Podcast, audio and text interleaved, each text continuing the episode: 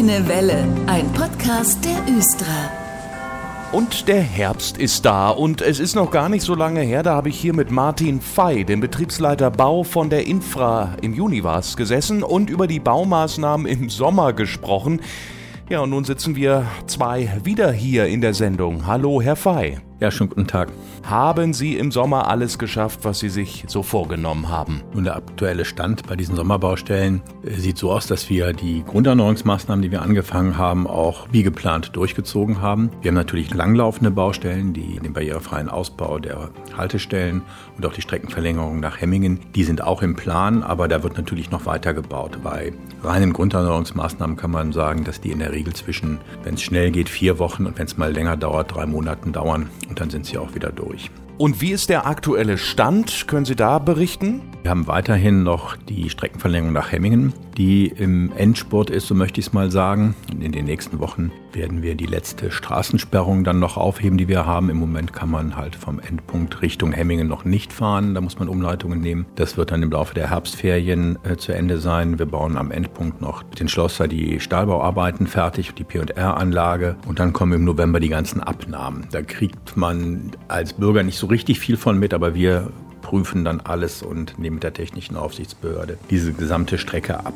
Dann werden wir noch in diesem Jahr den ähm, Hochbahnsteig in der Braunstraße, den Hochbahnsteig Loxi fertigstellen. Da liegen wir auch im Endspurt. Das läuft ebenso wie an der Farnwalder Straße die Haltestelle Wiesenau und dann auch noch die Haltestelle Safariweg, die wir auch noch im Dezember in Betrieb nehmen wollen. Bauweg und Körtingsdorfer Weg, die jetzt auch Ende Oktober, Anfang November fertig werden und dann nach den Abnahmen, die wir noch machen müssen, äh, für die Fahrgäste dann als längere Haltestelle freigegeben werden. Das sind die Neubaumaßnahmen. Dazu kommen aber noch neue Grunderneuerungsmaßnahmen. Sie hatten ja schon mal gesagt, im Sommer wird am meisten gebaut. Das ist auch so. Trotzdem nutzen wir auch noch den Herbst aus oder auch die Herbstferien, weil äh, Ferien immer eine gute Zeit sind zum Bauen, weil halt weniger Autoverkehr unterwegs ist. Welche Baustellen im Schienennetz laufen denn aktuell noch? Es sind ja nicht alle fertig geworden, ist klar, manche dauern eben eine Zeit und welche kommen jetzt im Herbst vielleicht neu dazu? Da sind es tatsächlich noch vier Baumaßnahmen, die wir machen werden. Die drei sind miteinander verknüpft. Das ist an der Linie 4 Richtung Garbsen.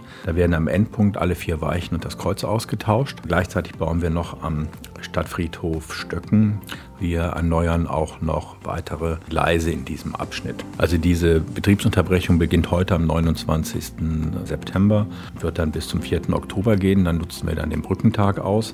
Und dann haben wir noch eine interessante Baumaßnahme in den Herbstferien, wo wir dann für einen längeren Zeitraum die Linien 1 und 2 unterbrechen müssen, weil wir die Tunnelrampe Farnwalder Platz neu machen. Warum wird denn eigentlich immer wieder gebaut? Wieso können Sie es nicht lassen, Herr Fey? Hat das nicht mal ein Ende? Nun, wir wollen nicht in eine Situation reinkommen, wie sie immer wieder kritisiert wird bei anderen Verkehrsbetrieben, wo es dann heißt, es hätte einen Sanierungsstau gegeben, weil man jahrelang nichts gemacht hat. Wir versuchen schon kontinuierlich die Gleise in einem gleichmäßigen Lebensalter zu halten. Wenn man bedenkt, dass wir ungefähr 250 Kilometer Gleis haben und so ein Gleis, je nachdem, wie es belastet wird, ob das enge Kurven sind, ob viele Linien drauf fahren, 25 äh, bis 30 Jahre hält. In engen Bögen kann das auch mal auch nur 10 oder 12 Jahre sein. Dann kann man sich ausrechnen, dass man so über den Daumen 8 bis 10 Kilometer Gleis pro Jahr neu bauen muss. Dazu kommen dann noch 346 Weichen, die wir im Netz haben. Die halten auch alle nicht ewig, die müssen ausgetauscht werden. Und das ist eine Arbeit, mit der man nie fertig wird. Man ist einmal durch und dann geht es wieder von vorne los. Dazu Fahrtreppen sieht man jetzt auch am Hauptbahnhof, wo wir in diesem Jahr ja auch ausgetauscht haben. Das sind auch 114 Stück. Das sind dann über den Daumen auch in etwa fünf Fahrtreppen pro Jahr, die ausgewechselt werden müssen um den Schnitt zu halten. Und auch bei den Bahnsteigsanierungen. Wir haben äh, annähernd 200 Haltestellen äh, im Netz, äh, Hochbahnsteige. Die halten auch nicht ganz ewig. Wenn man da von 50 Jahren vielleicht mal ausgeht, dann sind das trotzdem vier pro Jahr, die dann grundsaniert werden müssen. Also die Arbeit wird nie aufhören die wird immer kontinuierlich weitergehen. Nun haben wir eben ja auch schon über die große Maßnahme in Hemmingen gesprochen. Sie haben gesagt, im November ist da Bauabnahme. Wer nimmt denn eigentlich so Ihre Baumaßnahmen ab und gibt sie dann auch frei? Die Freigabe und die äh, Erstabnahme erfolgt immer von den äh, Kolleginnen und Kollegen, die diese Baustelle von uns aus betreuen. Die werden speziell geschult, dass sie die Erlaubnis zur Streckenfreigabe haben. Und wenn es eine Neubaumaßnahme ist, die unter der Aufsicht der technischen Aufsichtsbehörde läuft, gibt es hinterher dann noch eine zusätzliche Abnahme mit der technischen Aufsichtsbehörde, um dann eine Inbetriebnahmegenehmigung zu kriegen. Wir dürfen aber halt durch eigene Abnahme vorläufig in Betrieb nehmen. Und zum Abschluss noch die Frage, wie weit sind wir in Hannover eigentlich mit dem barrierefreien Ausbau? Stichwort Hochbahnsteige. Gibt es da aktuelle Zahlen? Da sind wir seit vielen, vielen Jahren ganz kontinuierlich dabei. Wir haben jetzt 164 Hochbahnsteige bereits. Wir werden drei noch in Betrieb nehmen. Dazu kommen sechs bei der Neubaustrecke. Das heißt, wir haben äh, ungefähr 86 Prozent der Haltestellen barrierefrei, wenn dieses Jahr zu Ende ist und arbeiten kontinuierlich dran, dass wir damit auch mal fertig werden. Das ist eine ehrgeizige Aufgabe. Wir werden sehen, ob wir das noch in diesem Jahrzehnt schaffen oder ob wir vielleicht noch knapp ins nächste reinrutschen. Aber da bleiben wir dran. 86 Prozent schon, stetig steigend. Ein Fortschritt, der sich sehen lassen kann, dank Martin Fey und seinen Kolleginnen und Kollegen von der Infra. Die komplette Übersicht über alle Baumaßnahmen finden Sie immer aktuell auf infra-hannover.de. Gleich mal reinklicken. Ich bedanke mich, dass Sie heute wieder da waren. Martin Fey. Ja, sehr gerne. Und bei mir ist jetzt der Fahrgastinformationsmanager der Östra wieder mal zu Gast, Stefan Krei. Sie kennen ihn vielleicht, wenn Sie öfter zuhören. Hallo. Hallo, ich grüße Sie. Und wir sprechen in dieser Folge jetzt über den Nachtsternverkehr bei der Östra. Mobil sein mit Bus und Bahn auch in der Nacht. Das ist das Motto. Aber Herr Krei, wieso heißt der eigentlich Nachtsternverkehr? Weil man da Sterne am Himmel sieht oder wie kamen Sie darauf? Ja, es ist so, die äh, Stadtbahnlinien treffen sich ja grundsätzlich alle am Kröpke. Das ist also sozusagen sozusagen der Mittelpunkt unseres Netzes, zumindest so auf einer gedachten Karte, sage ich mal. Und von dort aus fahren die Linien einfach im Nachtsternverkehr sozusagen sternförmig in die Vororte. Einer fährt nach Norden, einer fährt nach Osten, einer fährt nach Süden und so weiter. Und das sieht dann auf der großen Karte aus wie ein Stern. Und wie läuft das konkret ab? Also welche Linien fahren im Nachtsternverkehr, sind da unterwegs? Es ist so, dass von unseren zwölf Linien, die wir haben, sich im Nachtsternverkehr insgesamt zehn Linien am Kröpke treffen. Das sind die zwei, die fünf, die sechs, die sieben und die neun. Die treffen sich gegen 10 nach und fahren gegen 15 nach weiter. In die andere Fahrtrichtung dann teilweise auch um 12 nach kommen sie an und fahren um 17 nach weiter. Die Linien 1, 3 und 4 kommen um 20 vor an und fahren um Viertel vor weiter. Oder je nachdem, ob der Zug vorne oder hinten steht, dann auch mal zwei Minuten später. Ich habe gesagt 10 Linien.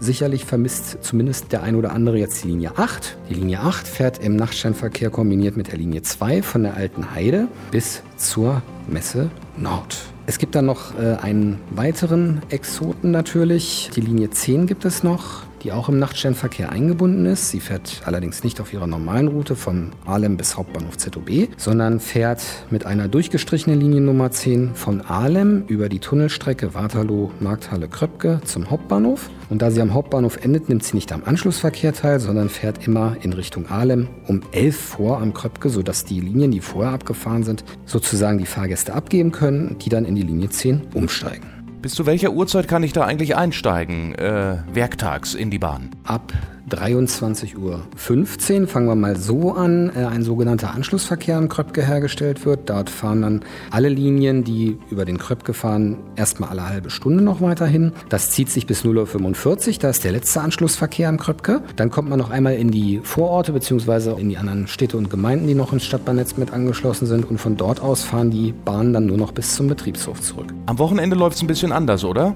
Der Unterschied am Wochenende ist halt, dass dort durchgängig gefahren wird die Nacht eben, wie gesagt, immer um Viertel vor oder um Viertel nach, je nach Linie.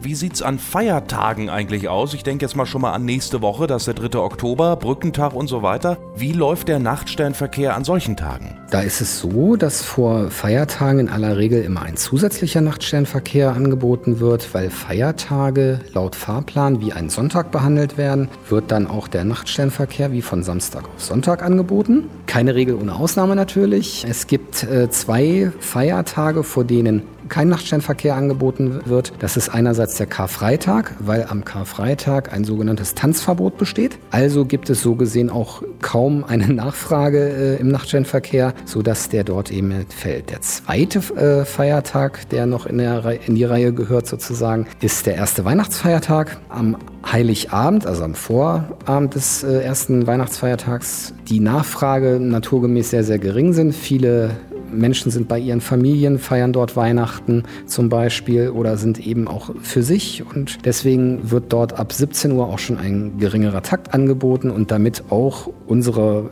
Fahrerinnen und Fahrer, die natürlich auch Familienväter oder Mütter sind, auch die Chance haben, äh, ein bisschen Zeit mit ihrer Familie zu verbringen, wird dann der Betrieb ganz normal wie wochentags dann nach dem 0.45 Uhr Anschluss auch eingestellt. Jetzt werden ja einige Linien im Nachtsternverkehr bedient, aber es gibt auch Ausnahmen, ne? Ja, äh, wer vorhin noch zwei Linien vermisst hat, das sind die 11 und die 17. Die Linie 11 hat eine sehr, sehr geringe Nachfrage, weil sie im Grunde genommen auch nur drei Haltestellen ganz allein bedient. Das ist einmal Hannover Kongresszentrum, der Zoo und die Haltenaufstraße. Diese Haltestellen können mit relativ kurzem Weg äh, erreicht werden, beziehungsweise erzeugen eben auch nachts keine große Nachfrage. Deswegen wird auf den Betrieb mit der Linie 11 verzichtet. Genauso verhält es sich für die Linie 17, da die Haltestellen, die die Linie 17 bedient, auch nachts von anderen Linien bedient werden, sodass, wie gesagt, da ergibt sich keine Nachfrage und deswegen werden diese Linien im Nachtsternverkehr nicht angeboten. Sie kennen sich ja auch immer gut mit der Historie der Östra aus. Ähm, seit wann gibt es eigentlich den Nachtsternverkehr? Da kann man ein relativ konkretes Datum nennen, und zwar ist das der 27. Oktober 1957. In dem Jahr wurde beschlossen, dass äh, erstmals ein Nachtverkehr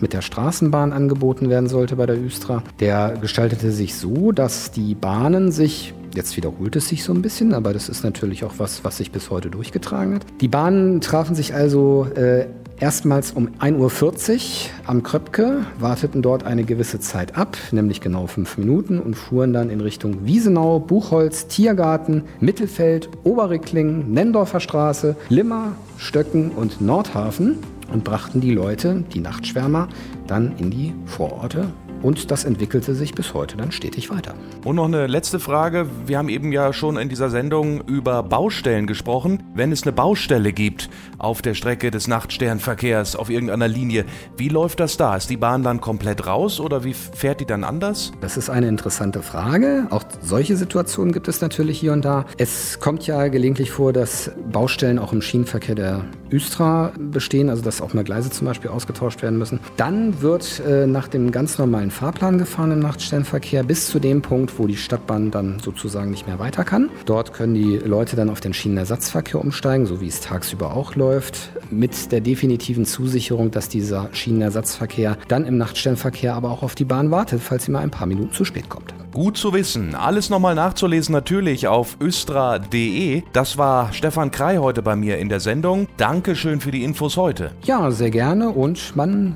hört sich sicherlich wieder.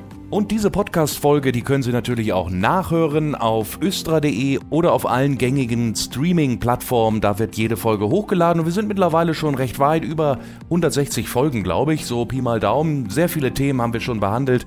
Da kann man sich alles nochmal genau anhören. Ich bin Dennis Pumm. Dankeschön fürs Zuhören in dieser Folge. Wir hören uns mit einer neuen schon in zwei Wochen wieder. Tschüss. Das war der Grüne Welle Podcast. Fragen und Anregungen an podcast.östra.de. Vielen Dank fürs Zuhören und gute Fahrt.